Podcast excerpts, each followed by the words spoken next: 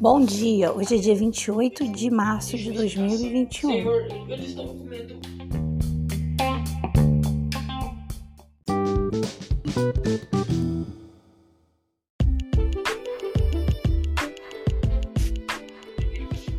É hora da história. A história de hoje chama-se Menina Bonita do Laço de Fita.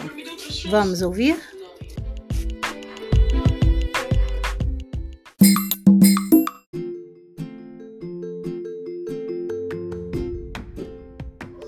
Era uma vez uma menina muito bonita que adorava se arrumar. Sua mãe todos os dias enfeitava seus cabelos com lindos lacinhos de fita. E quando ela saía para a rua, um coelhinho branco se aproximava e sempre perguntava: Menina bonita do laço de fita, qual é o teu segredo para ser tão pretinha? A menina não sabia responder o porquê, por isso sempre inventava.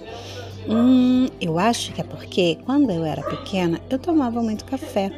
O coelhinho, sem hesitar, correu para sua casa e bebeu muito café. Ele achava que ficaria negro como a menina.